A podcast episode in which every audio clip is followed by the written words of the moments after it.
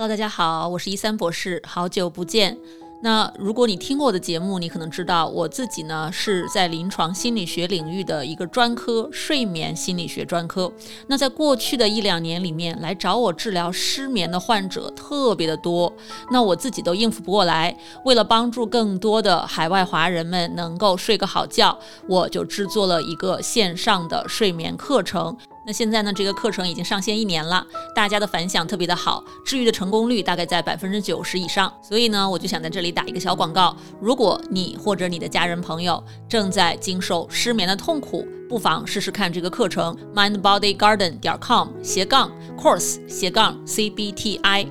那么我们今天的嘉宾呢，是我以前在读博的时候的学长，现在芝加哥大学商学院的教授 Thomas Toham 教授。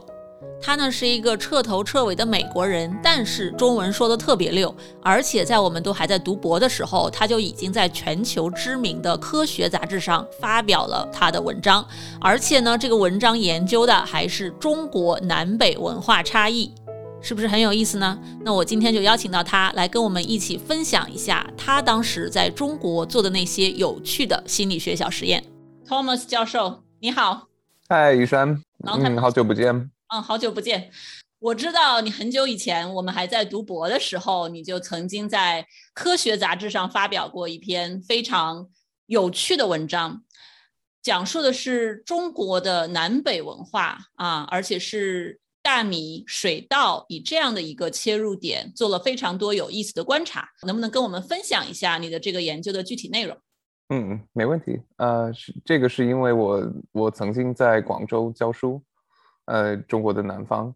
然后我在广州待了一年，后来我搬到北京，然后我在北京待了几年，然后我自己感觉这两个地方很很不一样。呃，中国的南方更接近我来中国之前对中国文化的印象，就是比如说陌生人，嗯，会觉得比较呃，就不是特别想接近陌生人。比如说我在广州，我在外面，我在餐厅吃饭，我我一个人吃饭，很少有人有很少有陌生人跟我跟我说话。但是我在北京的时候，嗯，不是不是每一次，但是经常我一个人在餐厅吃饭，会有陌生人跟我开始聊天什么的。然后我感觉北方人更更喜欢接近陌生人，更喜欢，嗯，就更更外向吧。然后，作为一个北方人，我要反思一下，我我有没有很外向啊？继续。我还记得我我有一次我在我在北京骑车，然后嗯我在等那那个呃红灯，然后那个那个灯换了，然后是我们绿灯，我旁边有另外一个人骑车，呃中国人，然后虽然呃我们左边是他们的红灯。但是有一个人开车，他可能呃，他他减速比较呃，他的反应不是很快，所以有可能他会呃闯红灯。然后，因为我自己感觉这个是我们我们有绿灯，所以我们有权利过马路，所以我就开始过马路。然后我旁边的人他说：“你你不要不要不要过马路。”然后我说是我们的，是我们的绿灯，我们是对的。然后我还记得，后来那个车停了，然后我旁边的那个人他他赶上我了，然后他开始跟我说话，他说：“你虽然你是对的，你你死你死了还是没意义。”然后他开始他开始开始跟我说这个比较有哲学性的的谈话，这个是在北京。然后我感我感觉在在广州，可能会我我旁边的人可能会有同样对对我的看法，可能是是同样的，但是他们不会跟我说，他们不会跟陌生人开始说这种有哲学性的呃的话题。然后我我这个是我我个人在北京比较喜欢的一种一一种行为，因为我因为我是外国人，我很少有。有机会跟跟本地人说话什么的，所以我比较喜欢他们，比较喜欢接近，开始跟我说话什么的。所以，所以我在中国呃生活几年之后，我就感觉南北方有很明显的差异。嗯，而且这个不是我，这个不是我我我发现的，这个是别人。我我觉得中国人自己都都知道这个，这个这个文化差异是是比较明显的，不是不需要一个科学家来才能发现这么一个区别。但是我我开始读读博的时候，我就我就想有系统性的研究这个问题，然后我我想知道这个是不是。我我我的个人看法，嗯，还是只是一个 stereotype，一一个刻板印象，还是真的有有这么一个区别？所以这是问问题一，然后问题二是我想知道，我想我想了解中国南北方为什么有有这么一个差异，然后我的我的思路是这么一个差异，呃，中国历史那么久，应该是有历史的原因。应该不是近几年、近十年、近五十年，应应该更更有历史的一一种一种原因。所以你想的比较的深，你要你想去深挖它的根源。也，而且我觉得文化这个这个可能是我我个人对文化的思想，我就觉得文化的差异应该是有比较深的，呃呃，怎么说影响？呃，来源。然后，所以我我在中国我在中国生活几年的时候，我一直在想这个南北差异，呃，是它的原因是在于哪儿呢？然后我我后来有一年我当了呃自由记者，然后那年因为是我是我自由记者，嗯，很难办到签证，所以我同时在呃北语就北京语言大学，我同时在在那儿读书。然后我原来打算学那个呃文学，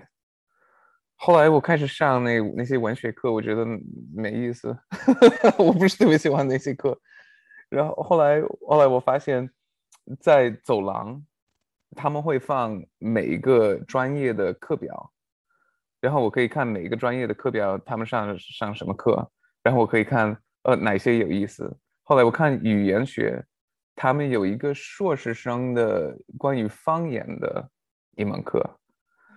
所以我就开始旁听。我我没有申请什么的，我就我就开始旁听。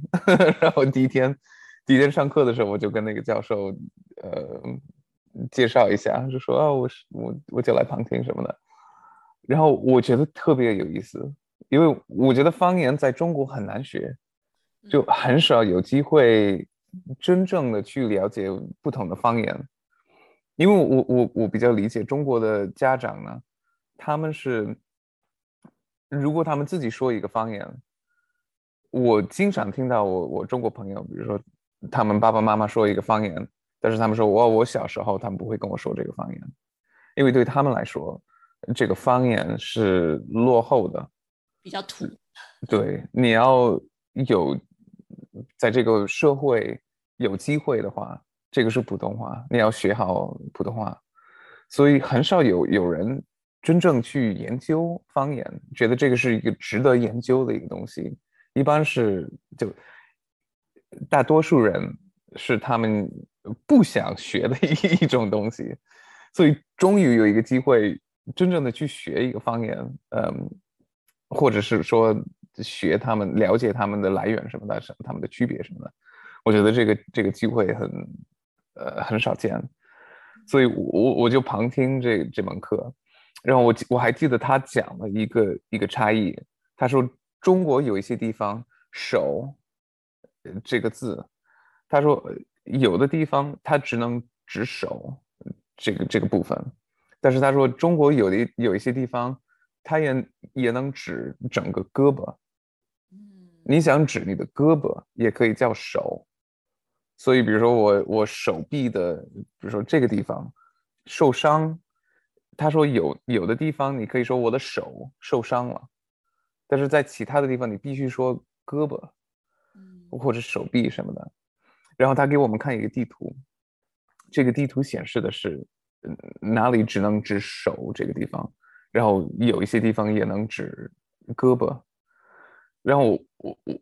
我还记得他给我们看这个地图的时候。基本上是长江，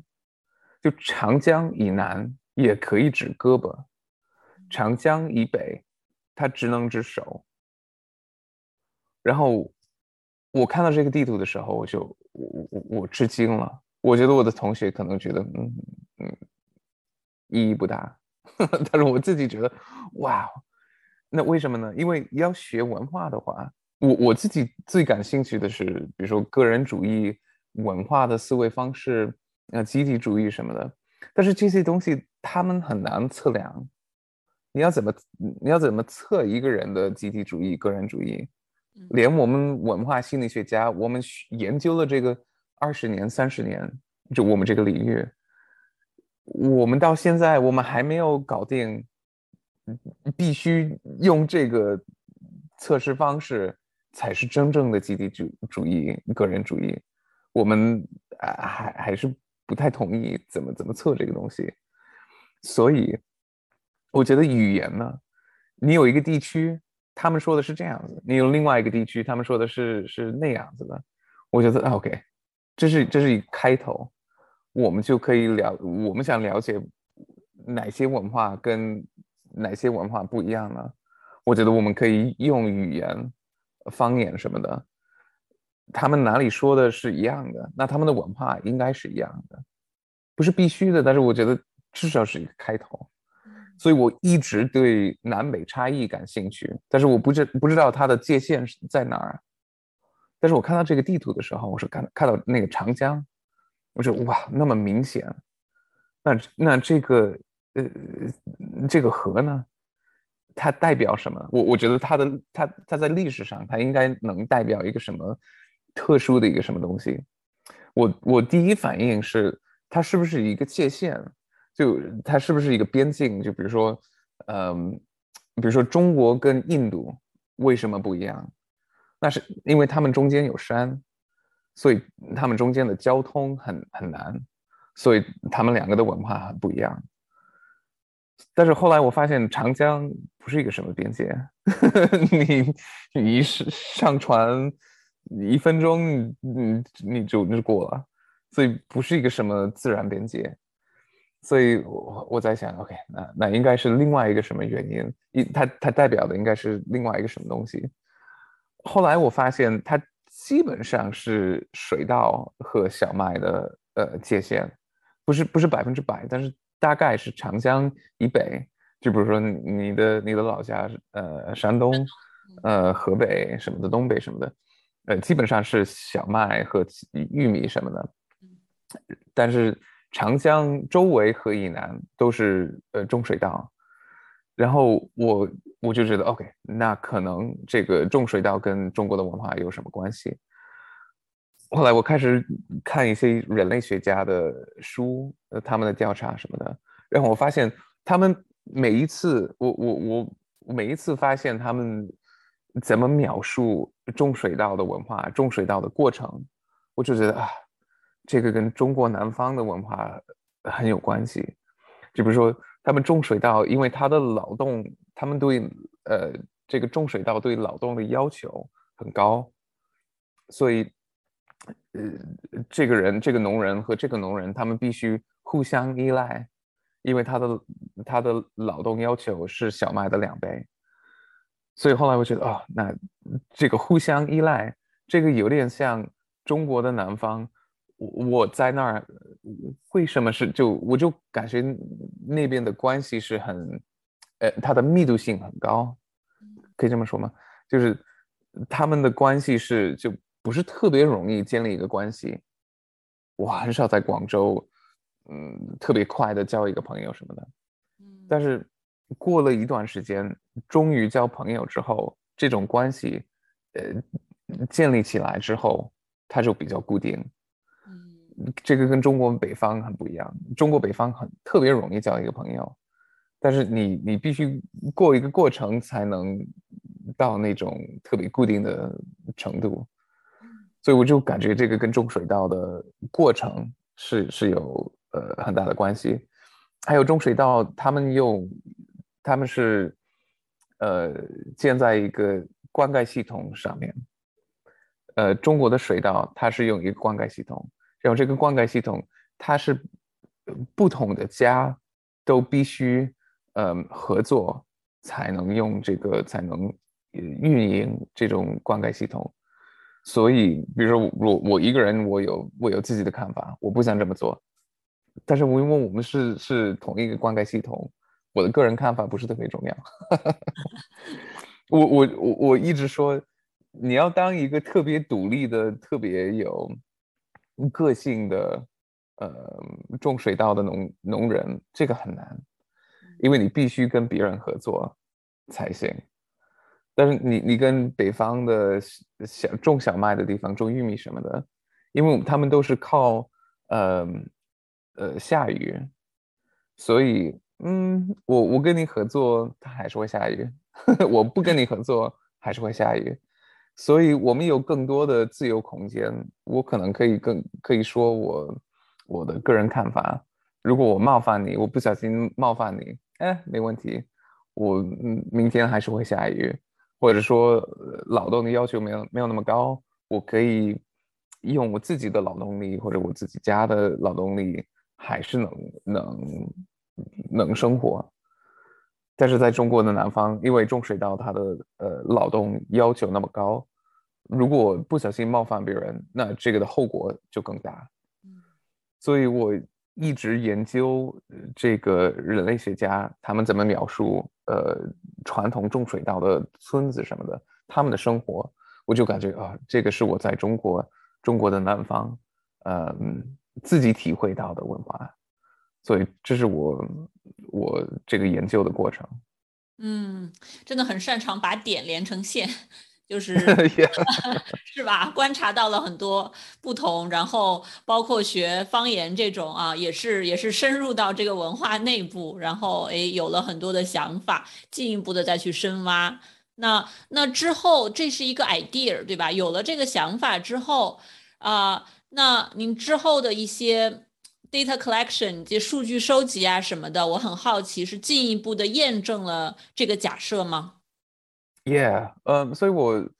最开始，因为我之前也做过文化心理学的研究，所以我已经有他们的工工具，呃，因为文化心理学家已经创造、已经验证过一些不同的测量方式，然后我自己感觉，呃，粗略来看，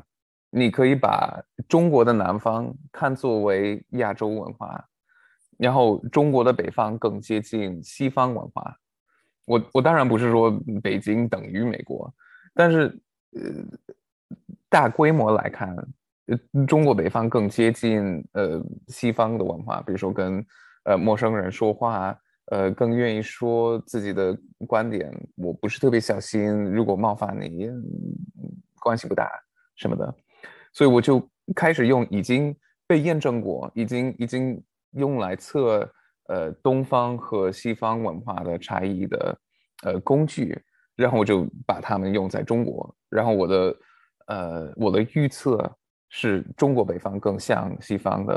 呃以前的数据，然后中国南方就就是一个更亚洲的亚洲，如果可以或者更亚洲的中国可以这么说吧，然后所以比如说。嗯，我一个用的是呃社交圆圈的这个任务，我们就让人呃画一些圆圈，一个是代表自己，然后其他的是代表他们的朋友。然后之前的研究，他们发现美国人他们把自己的圆圈画的特别大，然后朋友的圆圈画的比较小，所以我们就可以有时候我们把这个是呃把这个叫呃自我膨胀。self-inflation，就把自己画的比较大。然后之前的研究，他们发现他们在日本做这个研究，让他们发现日本人没有自我膨胀这个现象，他们把自己和朋友，呃，他们的大小是一样大，所以他们没有自我膨胀。所以我在中国做了这个研究，我在，呃，我在不同的大学，我觉得中国的大学，呃，比较方便了，呃，尤其是我我。我经常在北师大、北京师范大学做做研究，然后这个比较方便，因为北师大呢，它是有各个省、各个地方的呃学生，但是他们其他的方面都是一样的，比如说他们的年龄，嗯，他们的高考应该差不多，然后呃，我可以招同一个专业的什么的，然后他们教，当然他们教育水平是一样的什么的，所以基本上他们其他的呃干扰的这些变量，他们其他的变量是是差不多的，但是他们是来自什么地方呢？这个是他们是来自什么什么地方都有，所以我是用这个呃招被试的招参加的参加者的方式来测这个。所以，我我测，而且他们现在的环境是一样的，所以，如我我就分析了他们是在哪里长大的，然后我发现，呃，在北方长大的人，他们有这个自我膨胀的这个现象，但是在南方，呃，跟日本一样，没有这个自我膨胀的这个现象，这是这是测试方式的其中一个，这是一个，嗯。还有一个叫我我叫 loyalty nepotism，嗯，这个是他们他们怎么对待呃离他们比较近就关系比较近的人和陌生人，我们就让他们呃想象跟一个朋友或者是一个陌生人呃做一笔生意，然后他们发现他们的朋友或者陌生人是呃诚实还是不诚实。然后他们有机会惩罚或者奖励他们的朋友和陌生人。然后之前的研究是发现，在新加坡做这个研究，他们是发现，呃，新加坡人如果是他们的朋友，他们对待这个朋友很好，就算他的行为不好，他们对他还是很好，还是会奖励他，不会惩罚他。但如果是陌生人，他们会惩罚他。而且他们不不太会奖励他，但是美国人呢，他们当然是对朋友比陌生人要好，但是他们的差别也不是特别大。嗯，所以我做又做了这个研究，我我就用了他们的方式，但是我在中国我比较了南方和北方，那我发现南方，呃，他们的朋友和陌生人之间的差别更大，所以这个是说，呃。这个内群和外群，比如说这个 in group，我关系比较近的人和我不认识的人，我会呃区分的比较清楚，在南方，然后在北方区分的当然会区分，但是没有那么明显。然后我觉得这个这个是实验室的一种一种研究，但是我觉得在实呃真实的生活中，我有。我有听说过好几个好几个人，他们搬到上海之后，他们发现很难交朋友。就比如说他们在上海的一个什么办公室工作，让他们他们发现已经在那个办公室工作的人不太愿意跟他们交朋友，他们就感觉有有一种距离感。但是我我朋我有朋友搬到北京，他没有这种感觉。我从来没有一个朋友说，我搬到北京之后，我就发现他们是这种排外。哦，对对对，这个是他们用的词，排外。他们就感觉是上海是比较排外，但是嗯，我感觉在北京很少有人有人这么说。所以这个是实验室的验证，但是在我我感觉在真实的生活中，这个是嗯，这个就是我们所所谓的排外的这个现象。也会有体验，嗯。对，然后我我觉得我我都觉得我自己有有这种有这种经历，因为我在广州很难交朋友，但是在北京特别快，就交了好几个朋友。嗯，所以我我我觉得我自己都体会到了这个。啊，这个也很有趣，就是一个是交朋友的这个速度，就是浅浅的交朋友，对吧？和你要发展到很深的一个友谊。嗯，对。所以这个是我我在 Science 发表的文章，然后当然我，呃，除了有有南北差异，我还跟我研究了不同的省份的水稻的比例，就他们以前种多少水稻，呃，做一个百分比，然后我发现这个水稻的比例越高，那这些呃文化的行为，嗯，就它的关系就就就越大，所以这个是 Science 那那篇文章，嗯。那个后来，先问一下，那个水稻的比例是历史上水稻的比例，还是现在水稻的比例？Yeah，我呃，数据最全的是我我发现的是呃九六年，所以这个是比较呃现代的数据。但是其实这个这些数据特别稳定。我还有一部分省份的数据是一百年前，嗯，就是大概一战的时候，然后它的关系跟现在的呃水稻数据是呃零点九以上，就是特别高，所以是说，现在种水稻的地方也是以前种水稻的地方，这个基本上是我们的是是自然环境呃影响的一个问题。嗯，只有一个例外是东北，呃，中国的东北，呃，以前的水稻比例特别低，比如说吉吉林、黑龙江什么的，但是他们八十年代、九十年代什么的，他们就开始种水稻，嗯，但是他们历史上没有种水稻，所以这个是唯一的一个一个呃最近的就差别最大的地方，但是东北我觉得。有人去过东北，他们知道这个文化不是南方的。你你去过东北，你就知道这个不是不是中国最亚洲的地方，这个是比较呃外向，比较呃粗犷一点。Yeah，嗯，但是我我我说一点，虽然中国最有名的呃大米是来自东北，呃，好像最贵的。那个米是是是东北的，但是现在东北，就算你看现在的数据，东北还是百分之二十以下，所以东北现在还是水稻，呃，不是，呃，不超过百分之五十，所以它还是，呃，玉米什么的小麦什么的为主。嗯，对对，因为北方人的饮食其实也是受这个影响的，我们从小吃的东西。啊，可能也和南方会不太一样一点。嗯，大米不是每天的主食。嗯嗯，有趣有趣。OK。那后来这个是 Science 那篇文章，是我因为我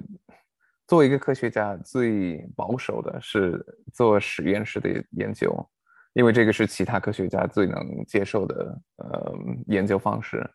但是我自己感觉，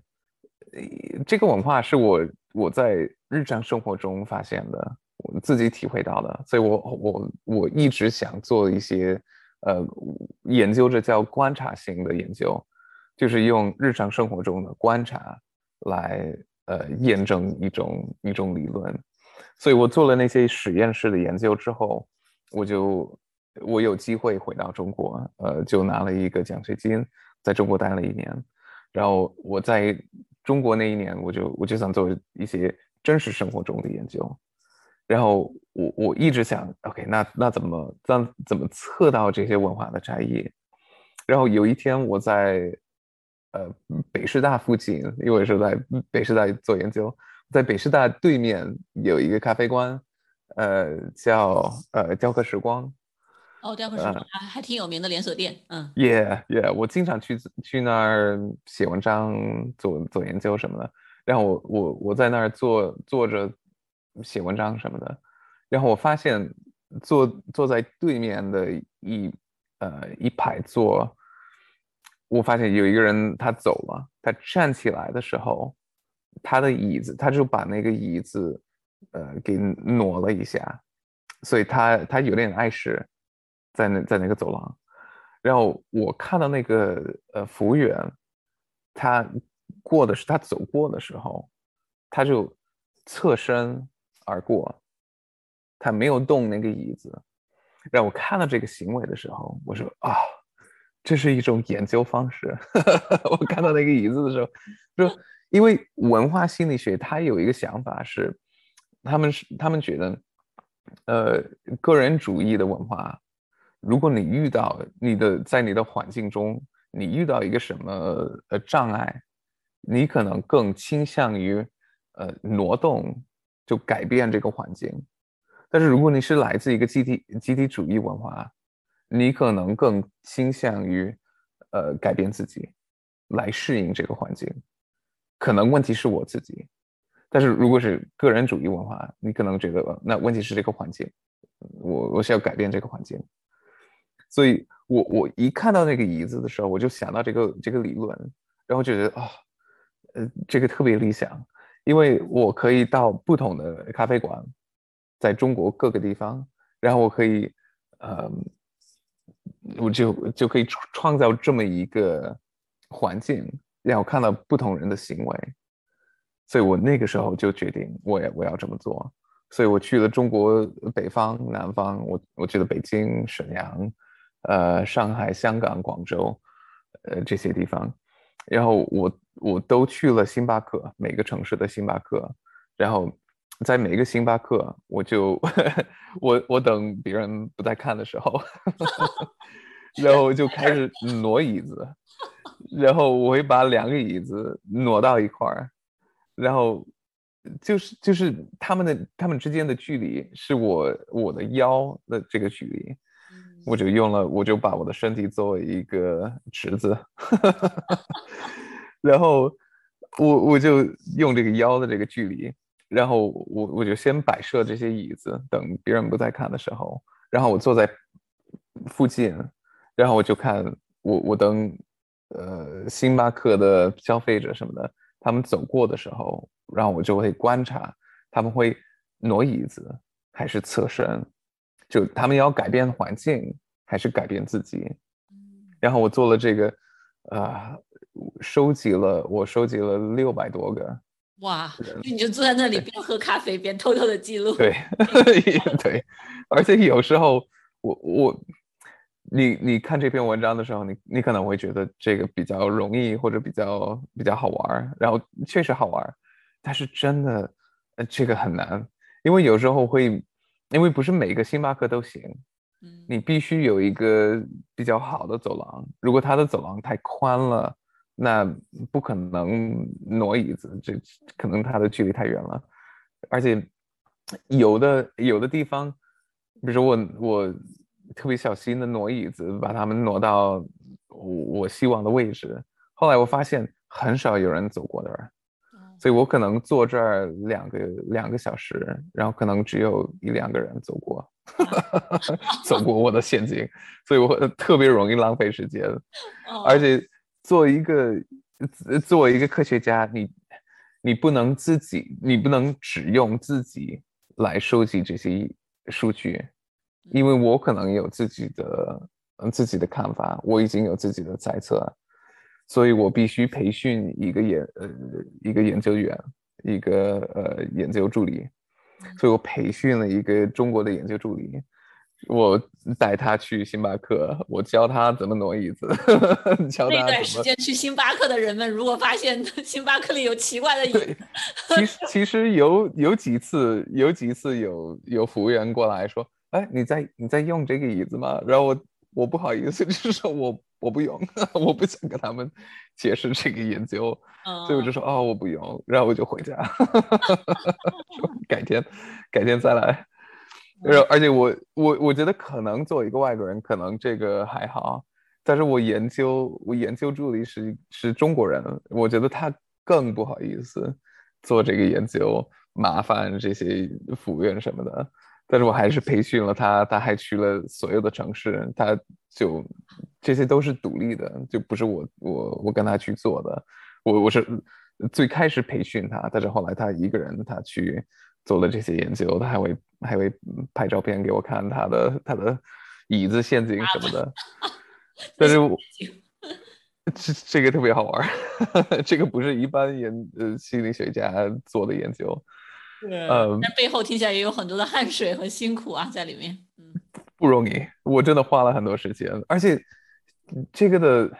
这个的风险很大，因为你要创造自己的研究方式，那很有可能你会失败。因为创造一种研究方式特别容易做一些小的错误什么的，所以我真的不知道我是不是浪费了这么多时间，而且我是先在南方做了。我是先在，好像是在广州做了这个，在广州，呃，我给一两百个人添加了麻烦，做了椅子椅子的陷阱，让我发现挪椅子的比例是百分之三。哦，你知道吗？我我我看一一百个人走过这个椅子的陷阱，只有三个人才挪椅子。哇，所以大家都是侧着身子。对，很少。我我看到有人拿着包，因为有时候在在商场什么的，呃，在 mall 里面，那可能他右手有包，左手有包，但是他们还是他们他们就把包呃立起来，然后就侧身过去，百分之三。后来我在香港，因为香港离离广州不远，所以在香港做了，他他跟广州差不多，百分之四好像是。哇，又是那么低。后来去了上海，上海也差不多百分之四、百分之五。我到这个时候我就特别担心，我说是不是我我做这个陷阱，我是不是呃高估了挪椅子的比例？呃，心理学研究者我们我们说会说有 ceiling effect 和 floor effect。floor effect 就是说你基本上没有人呃怎么说行动。所以还是就是这个比例太低了，就设计本身可能会有问题。对，所以对，可能我的测试方式有问题，可能是不是我的腰太宽了，是不是 就很少有人讲挪椅子？但是我还是坚持，我觉得那我我应该收集一些北方的数据，因为之前的都是南方的数据，所以我去了北京，我我要测的第一家星巴克，我还记得在新东路。嗯，它离如果知道北京工体那边，呃，朝阳区，嗯，在在那边，让我开始挪椅子，让我第一次挪椅子，我，还没有挪到挪到位置，他们可能是百分之六十、百分之七十，还没有完全挪到呃我想要的位置，然后有一个大概四十岁的女人，她走过。然后他看到这个椅子，然后我假装我没有椅子，我在 在这边看看电脑什么的。他看到这两个椅子，然后他发出了声音，我还记得特别清楚。他发出了声音，他他他发出的声音是“哼”，就就这么一个声音，“哼”。而且在南方，我看到挪椅子的人一般是用最小的动作挪椅子，他可能是。手就呃就这样挪椅子，或者可能是用，比如说用他的腰稍微挪一下，但是他不是不是完全挪，你知道吗？他就就稍微挪一下就就就就走过。但是这个人呢，他发出的声音，哼，而且他两只手都用了，他就这个椅子挪到这一块，这个椅子挪到这边，他两个椅子都挪了。然后我就看到他脸，他特别满意的那种，这个世界就好一点了。然后他他就我会先想到这是碰到 OCD 了吗？Yeah，有，我觉得有一点，我觉得有一点。然后我，然后我我我我看到这个人的行为，然后我觉得哦，对，这个是北方。我觉得北方北方人他们更更愿意说，哎，这有什么？这有什么问题？我要解决这个问题。就知道他们更喜欢，嗯，我不知道控制这个解决问题什么的，我我他们没有那么被动，就他们更主动，有力量，我可以做一些什么？对对，我觉得是他要控制这个这个这个问题，而且我觉得有有我有时候做这个演讲的时候，我我讲这些数据的时候。呃，有一些北北方人，他们会反映说，嗯，这个不是自私的行为。然后我说，对对对，我我从来没有说这是，我没有说挪椅子是自私的行为。其实我觉得，比如说我看到那个那个第一个人他挪椅子的时候，我觉得他自己觉得这个是帮助别人，或者改善这个环境。我觉得这个是他的，呃。呃，他的动机是是这么做的，不是我我觉得真的不是为了自己，我觉得他他是为了改善这个，而是让这个环境更好，或者让服务员的工作减轻一点。对，我觉得是，我觉得是这样子的，更优美、更整齐，看着赏心悦目都有可能。Yeah，然后，所以我后来我我就继续收集数据，然后在南方我说是大概百分之三、百分之四什么的。然后在北京是大概是百分之十六、十五什么的，所以有南方的大概五倍，嗯，不是大多数，呃，在北方也是大多数的人还是会侧身过走过，但是它的比例比比南方高很多。然后对，这个是我我之前发表的文章。我我还没有发表的是我在我后来在印度做了，因为印度他们也有水稻和小麦的这个差异。嗯，他们比较有意思的是，他们是他们不是南北，他们是西边呃小麦，然后东边水稻，所以它跟中国的这个地理的现象是是不一样的。嗯，但是他们的他们的星巴克的行为还是一样的。所以印度也有也有这么一个文化差异哦，这个真的是太有趣了。觉得从一开始从一些很小的观察切入深挖，然后后来不停的收集不同的数据，反反复复的都印证了一个类似的假设。嗯，而且我我觉得如果有呃，如果这个观众当中如果有心理学家或者其他的研究员什么的，我我想鼓励他们是。尝试这种生活中的日常生活中的一些研究，虽然它是它不是最容易的方式，但是我觉得我我做这个演讲，我我呃连其他的科学家，我给他们讲这些数据的时候，我觉得他们是比较喜，第一是喜欢，而且是能想象这种行为，他们特别容易理解哦，我理解我。前面有一个有一个椅子碍事，我会不会动椅子，还是还是会侧身走过？我觉得他们也比较容易理解。所以虽然这个不是最容易走的路，我如果有如果观众当中有研究员，我会鼓励他们呃尝试这种比较有趣的研究，至少呃你会觉得好玩，至少可以把一些把一些乐趣呃带到科学领域里面。是啊，是啊，我自己做临床，我就特别喜欢这种理论啊研究结合实践的一些东西。嗯，我真的觉得，一方面当然有趣是是是是一个层面，另一个层面它确实可以指导我们生活中的很多东西。嗯，可以真的你可以看到研究是如何直接作用于生活，或者来自于生活，取自于生活，又用之于生活。嗯。对，完全同意，也是研究的一个初衷吧，也是希望今天的这个访谈节目能够鼓励很多可能在听节目的年轻人们，如果想要进入心理学这个领域，啊，想要成为这个心理学的研究者，啊，甚至可能受到你的鼓励，对于文化心理学很感兴趣的话，啊，那也是希望能够给大家一些思考的空间，嗯，带来一些方向上的指引。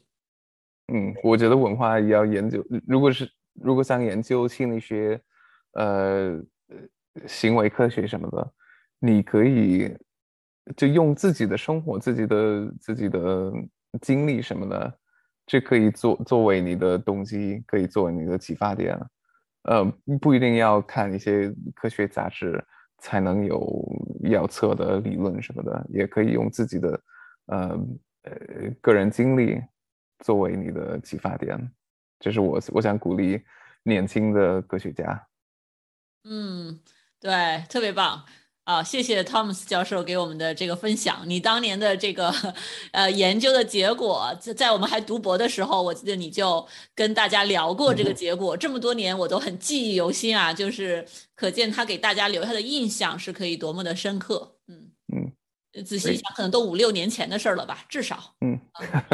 毕业都好多年了。好的，非常感谢啊。那如果大家对于汤姆斯教授的研究很感兴趣的话，也可以这个应该是可以上网到芝加哥大学的网页去看到你更多的一些研究的文献啊，他们也可以查阅原文。嗯，对，搜索大米理论或者是英文的 Rice Theory 应该能能找到。嗯，对，我觉得大米理论自从你发表之后就特别的有名，啊，非常感谢啊，这个汤姆斯教授花宝贵的时间来跟我们科普文化心理学和的讲述特别有意思的大米理论和这个星巴克的实验。嗯，没问题，谢谢给我这个机会，我呃我很喜欢有机会，呃，尤其是用中文呃讲这些研究，尤其是近两年没有机会到到中国，所以。很少有机会用用我们的中文。哦，是的，是的，对，中文有点生锈哦，感觉比我当年 碰到你的时候，这个中文卡壳了好几次。应该是 多多练习。OK，好的好的，以后有机会再请你来上节目啊，跟大家更多的分享最近的一些研究进展。Great。那听完了这段访谈，你有怎样的体悟呢？欢迎在苹果 Podcast 里面给我留言，让我知道。如果你喜欢我的播客节目呢，也欢迎在苹果播客里面花几秒钟的时间打个分，这样呢能够帮助更多的听众们找到我的节目。如果你或者周围的人有失眠的困扰，欢迎参考我的线上失眠治疗课程 mindbodygarden 点 com 斜杠 course 斜杠 cbti。因为最近一直在忙于做我每周都要更新的性科普频道一三蜜桃说，所以呢，我们的这个心理科普频道一三说呢就会发布的缓慢一点。我会尽量争取每一两个月发布一期，因为我已经有很多的嘉宾节目已经提前录制好了，只是还没来得及剪辑。谢谢你一直以来的收听和关注，我是一三博士，那我们下期再见，拜拜。